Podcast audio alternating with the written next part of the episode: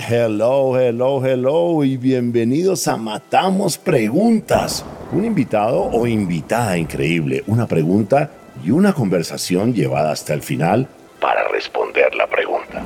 Sin decir más, aquí tienes tu host, el gringo loco, Robbie J. Fry.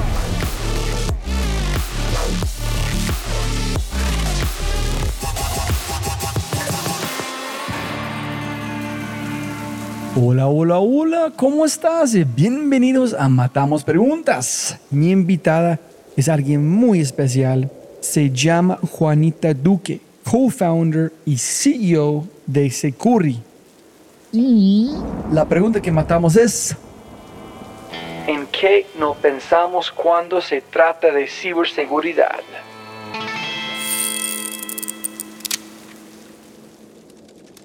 Pero antes de arrancar, ayúdame a multiplicar el impacto. Te matamos preguntas regalando una reseña en Spotify o en tu player favorito. Y cuenta al mundo que amas matamos preguntas. Y lo más importante, quiero celebrar las empresas que hacen posible este podcast. Si has escuchado alguno de mis podcasts, sabes que estoy obsesionado con la simplicidad, el minimalismo y la experiencia de usuario. Por eso es que estoy grabando esto desde mi lugar favorito para trabajar en el mundo, el Cowork Neo en Medellín. No, son de lejos, lejos el mejor cowork en mi opinión. Primero que todo, tienen ubicaciones espectaculares como Mal La Frontera, Mal del Este, Ella Fit y próximamente Mixa en Patio Bonito. Pero, pero, pero, pero, pero, eso para mí es más un plus. El verdadero valor para mí es cómo operan. Todos los demás coworks, para mí, para mí, son un dolor de cabeza. Toma demasiado tiempo hasta para entrar a un edificio o empezar a trabajar. Pero con Neo puedes empezar a trabajar en minutos y pagar por minuto o por día o por el espacio. No importa, es simplemente fácil. Descarga la app, ingresa tus datos y ¡pum! para bien estás trabajando.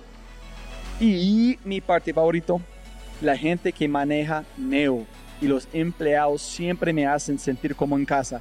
Y solo por los oyentes de este podcast, ustedes, sí, sí, sí, tengo un código muy especial que les dará un bono de 100 mil pesos que puedes usar en cualquier Neo. Solo haz clic en el link de este podcast en la descripción o úsalo en el sitio web neo.co referidos y aplica mi código podcast. Y ve a cualquier Neo para disfrutarlo.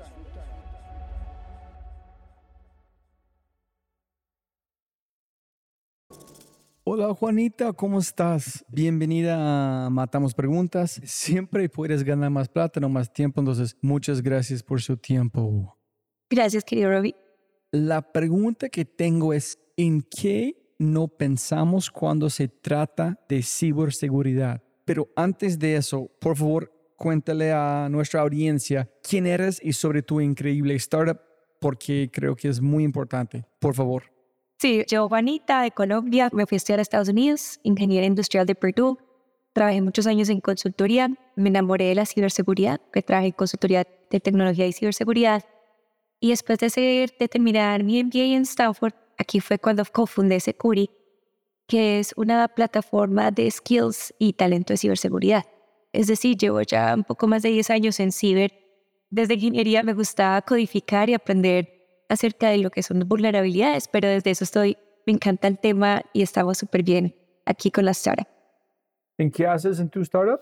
Nuestra startup ayudamos a empresas. Nosotros tenemos dos misiones, ayudar a empresas a tener las habilidades de ciberseguridad que necesitan mediante nuestro algoritmo de inteligencia artificial, que lo que hace es evaluar talento, recomendar planes de carreras estamos creando un marketplace de entrenamiento y certificación para cerrar esas brechas. Puedes gestionar tus personas internas para asegurarte que tienes las habilidades dentro de tu empresa.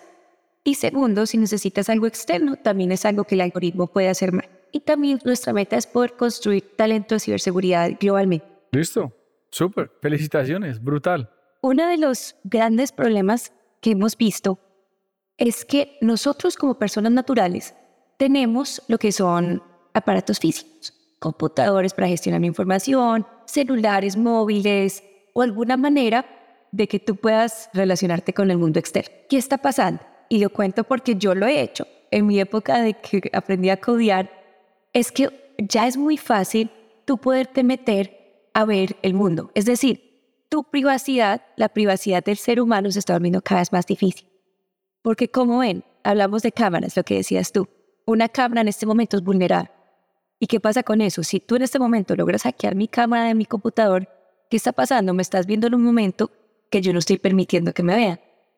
Esta historia que yo te cuento es, logramos hackear, esto fue una clase como white hackers, como hacker blanco, es decir, sabían que lo íbamos a hacer, pero hackeamos varias cámaras de las calles para poder ver diferentes barrios.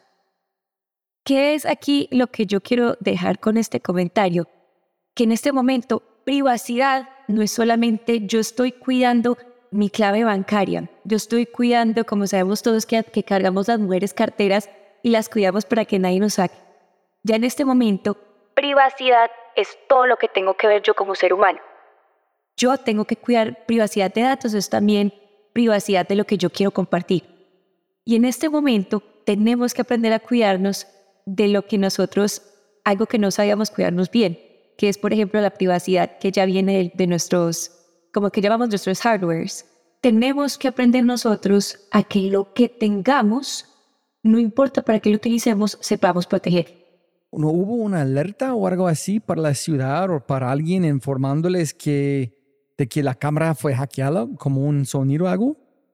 Eso es un poquito aterrador que para mí a pensar que alguien está viendo todo, ¿no? No tuvieron ni idea. Y por eso logramos ayudarles a cerrar esa, lo que llamamos esa vulnerabilidad en el sistema, que fue tan fácil meterse que es como, ojo, imagínate que esto lo pudieran utilizar para poder monitorear vean, me quiero entrar a esta casa. Era muy fácil que los atacantes malos pudieran utilizarla para cosas malas. No tuvieron ni idea de que estábamos metidos. Estuvimos y todo casi una semana para ver si estábamos metidos o no. No sé, solo estoy imaginando algo, pero tal vez cuando hay un robo en una casa o apartamento, siempre yo escucho a la gente que pene, como me, me siento un poquito triste que tengo este, esta información, pero la gente siempre parece o están culpando al vigilante, no, de ellos tienen amigos allá, permitieron que ellos puedan ingresar, etc. Tal vez alguien hackeó la cámara y sabe exactamente o precisamente lo que está pasando en la urbanización o el complejo en todo momento. Fue cero eh, vigilante, fue 100% un, un grupo que tuvo acceso a una cámara. Total, ¿no? esa posibilidad es muy grande. Y también, por ejemplo, que hemos visto, estas son las historias que logramos ver mucho y las hemos visto en las noticias, que se hackean cámaras de tu propio computador. ¿Y qué pasa? Tú en tu propio computador puedes estar hablando acerca de cierto tipo de información, que también puede hackear lo que son, por ejemplo, micrófonos, o puedes estar haciendo algo que no quieres que el público vea. ¿Y qué pasa? Digamos, tomaron una foto de mi hogar o me tomaron una foto a mí o me están grabando cierto tipo de información que no quiero. ¿Y qué pasa? Puede ser algo que después venden que yo no dejé que vendieran. Y eso pasó, por ejemplo, con una persona muy famosa que le hackearon su cámara y ¿qué le pasó? En un momento que ella no quería, tomaron fotos y las compartieron al público. Entonces, ¿cuál es tu recomendación en este caso con las cámaras? Entonces hablemos de los que podemos controlar, que sean computadores, celulares o para las empresas y para los municipios, pues para, para los gobiernos. ¿Qué nos tenemos que asegurar primero nosotros como persona natural? Que tenemos todo actualizado. Tenemos que asegurarnos que tenemos, los, aunque sea los sistemas mínimos de protección de lo que es mi hardware. Mucha gente, mucha gente, eso es un, por ejemplo un 77% de lo que hemos visto, no reinicia los computadores cada seis meses aproximadamente porque el computador te obliga. Tienes que hacerlo mucho más seguido, apagarlo y asegurar que se reinicie porque están creando parcheos de seguridad que los parcheos también incluyen lo que son el firmware de lo que es una cámara. Y tercero, si eres una persona muy prevenida, no dejes que te deje grabar en ciertas situaciones cuando no quieres que te graben. Entonces, asegúrate que tienes todo lo mínimo de protección sea firewalls, sea eh, qué, aparatos o qué apps tienes, eh, permiten utilizar tu cámara. Y tercero, que te dejes que tu computador, que ya es lo suficientemente inteligente, logre mandarte actualizaciones de seguridad para poder asegurarte que no tienes ninguna vulnerabilidad. Y eso mismo, por ejemplo, para lo que son cámaras de vigilancia. Tú asegurar de que tengas todo actualizado, que puedas actualizarlo. Y aquí, como sabemos que esto es tan grande, que te aseguras tener externos, que sabemos que, por ejemplo, yo creo, Ruby, que tú has hablado con unos hackers éticos espectaculares, que te puedan hacer cierto tipo de evaluaciones cada tanto tiempo para asegurar que si tengo un hueco, lo pueda chequear yo de una manera técnica. ¿Qué pasa con las grandes empresas que pueden tener cientos y cientos de cámaras, miles de personas, algo logística, camionetes ingresando, saliendo? Es que nunca he escuchado a alguien decir, tenemos que actualizar nuestras cámaras de seguridad. Imagino que no ocurre con frecuencia, ¿verdad? ¿Qué recomendamos aquí para empresas grandes? lo que dices tú, esto va a ser, ellos les toma tiempo y les toma capital, que a veces de pronto no lo tienen. Entonces que tú tengas, uno, si lo puedes tener actualizado, es decir, que definas políticas que cada cierto tiempo necesitas que tus personas actualicen sus computadores o que actualicen sus sistemas, que eso lo tienen muchas empresas ya, lo tengan. Pero ya me estás hablando como cámaras en general, usualmente son proveedores terceros, que te dicen, yo a usted le compro la cámara y le compro el monitoreo que se aseguren que estos terceros definan políticas para terceros para gestionar lo que son ciberseguridad. Es decir, necesito que los terceros con los que yo trabaje tengan cierto tipo de, de, aunque sea bases de ciberseguridad, sean en su tecnología y también en sus procesos. Entonces, por ejemplo, si nos hackean, es decir, si nos hackean las cámaras, que el, tercero tenga los procesos para poder gestionar ese, ese tipo de ataques. Entonces, tú asegurarte que tu tercero tenga esos procesos y que en esos procesos también incluya, por ejemplo, que demuestren en cierto tipo de informes o cada cierto tiempo, te digan, esto es mi postura de seguridad, esto es lo que yo he mirado para yo poder tomar decisiones como empresa. Las cámaras y otros dispositivos similares normalmente se adquieren todos a través de terceros, ¿correcto? Entonces, ¿con qué frecuencia los terceros son el problema en la ciberseguridad y no tienen nada que hacer con la cultura de la empresa? menos los terceros. Te cuento una, historia aquí también súper rápida que pasó. Esto fue uno de los grandes ataques en Estados Unidos. Una de las empresas grandes de bienes de consumo se había hecho una inversión gigante para su propia ciberseguridad. Pero ¿qué pasó? Hackearon a la empresa que les proveía todo el aire acondicionado. Y no es que hackearon el aire acondicionado, hackearon la empresa. Y lo que pasa con la empresa es que seguramente yo como empresa grande nos mandábamos lo que son los invoices, ¿cierto? Las facturas. Entonces nos mandábamos facturas entre sí. Ese canal lo hackearon. Y con eso lograron meterse a esta empresa gigante y lograron quedarse mucho tiempo y robar mucha información. Y con eso vulneraron muchísima información de clientes. Entonces, ¿qué pasó? Me hiciste pensar en ese tema porque, por ejemplo, cámaras usualmente son terceros. Yo digo, yo tengo terceros que me gestionan este tipo de temas que nunca relaciono con tecnología ¿Y qué pasa? Hackearon esta empresa de aire acondicionado y a través de los sistemas de facturación se metieron a mí, a la empresa grande, y lograron quedarse mucho tiempo y robarse millones de datos de información de clientes. En lo que era sistema de facturación, logró mandar un código malicioso. Nosotros, como empresas grandes, tienen como una superficie de ataque mucho más grande, porque nosotros cada vez trabajamos con, empresa grande trabaja con miles de terceros. Y terceros para todo, para facturación, terceros de que proveen sistemas así físicos, terceros que me dan, por ejemplo, con, lo que yo manejo mis clientes, una CRM. ¿Qué tenemos que hacer? Nosotros tenemos que primero definir política de terceros. ¿Qué tengo que asegurarme yo que mis terceros tengan en ciberseguridad? Como mínimo, para yo poderme aliar con ellos. Eso es uno. Y segundo, yo tener una política de respuesta ante cualquier tipo de ataque con mis terceros.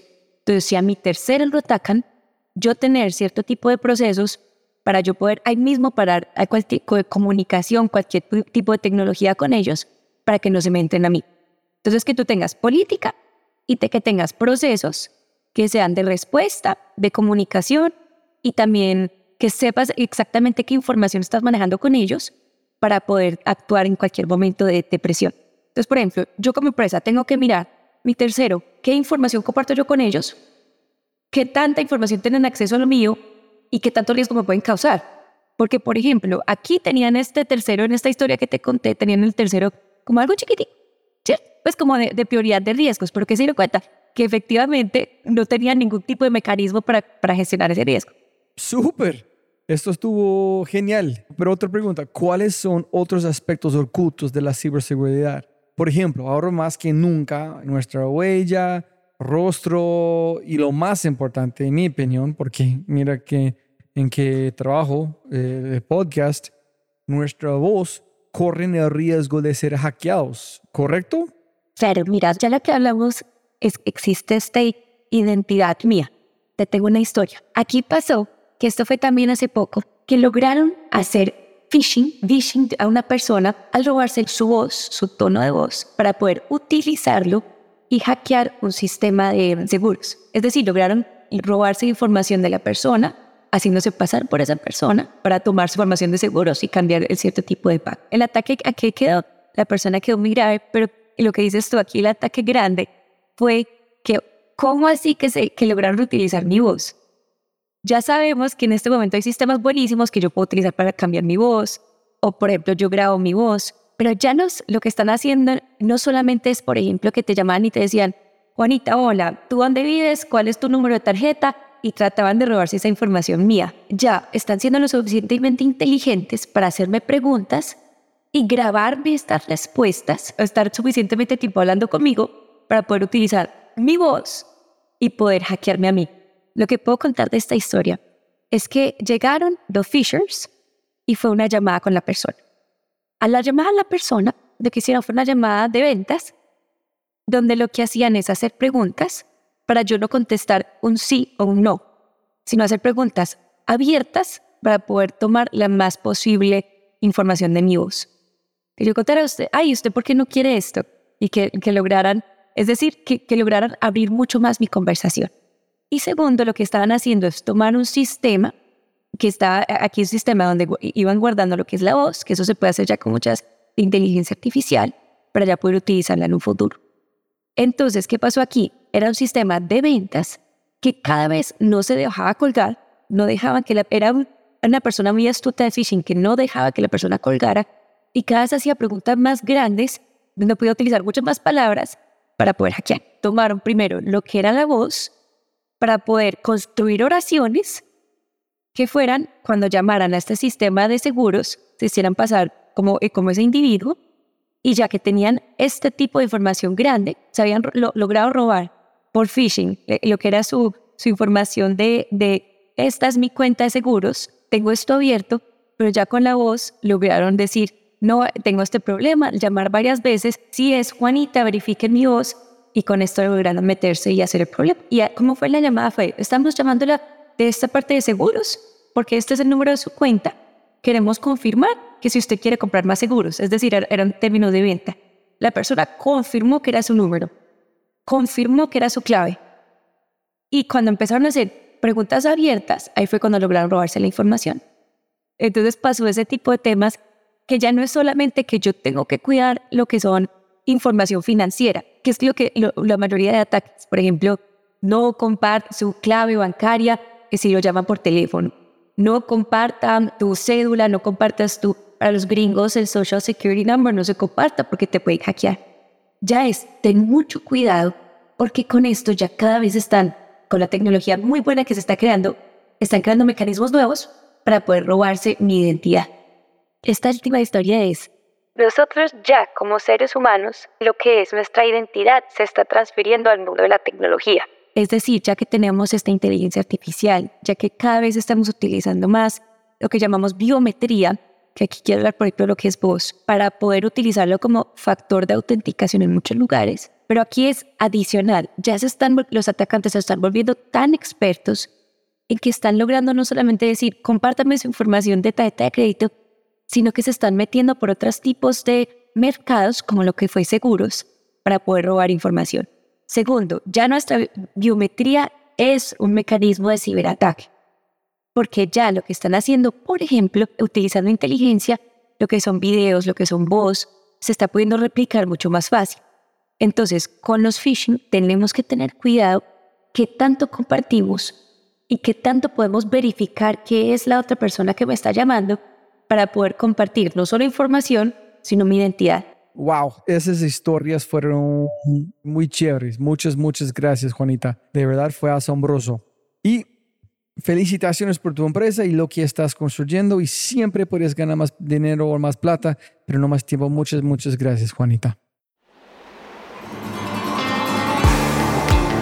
Si te gozaste este podcast y te gustaría escuchar más, ojalá que sí, por favor, déjame saber qué invitados, qué temas y qué preguntas te gustaría que matemos. Déjame un mensaje aquí, sí, en Spotify o en cualquiera de mis redes sociales usando arroba RobbieJFry. Y también, si quieres la versión extendida de este podcast, debes ser un miembro de Quinto y puedes encontrar todo en quinto.ai, k i n n t -O Muchas gracias por escuchar y siempre puedes ganar más plata, pero no más tiempo. Chau, chau, chau.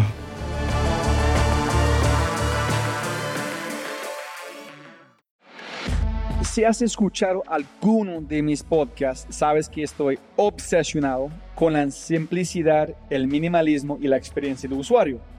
Por eso es que estoy grabando esto desde mi lugar favorito para trabajar en el mundo, el Cowork Neo en Medellín. No, son de lejos, lejos el mejor cowork en mi opinión. Primero que todo, tienen ubicaciones espectaculares como Mal La Frontera, Mal del Este, Fit y próximamente Mixa en Patio Bonito. Pero, pero, pero, pero, pero, eso para mí es más un plus. El verdadero valor para mí es cómo operan. Todos los demás coworks, para mí, para mí, son un dolor de cabeza. Toma demasiado tiempo hasta para entrar a un edificio o empezar a trabajar. Pero con Neo puedes empezar a trabajar en minutos y pagar por minuto o por día o por el espacio. No importa, es simplemente fácil. Descarga la app, ingresa tus datos y ¡pum! para bien estás trabajando. Y mi parte favorito, la gente que maneja Neo y los empleados siempre me hacen sentir como en casa. Y solo por los oyentes de este podcast, ustedes, sí, sí, sí, tengo un código muy especial que les dará un bono de 100 mil pesos que puedes usar en cualquier Neo. Solo haz clic en el link de este podcast en la descripción o úsalo en el sitio web neo.co referidos y aplica mi código podcast. Y ve a cualquier Neo para disfrutarlo.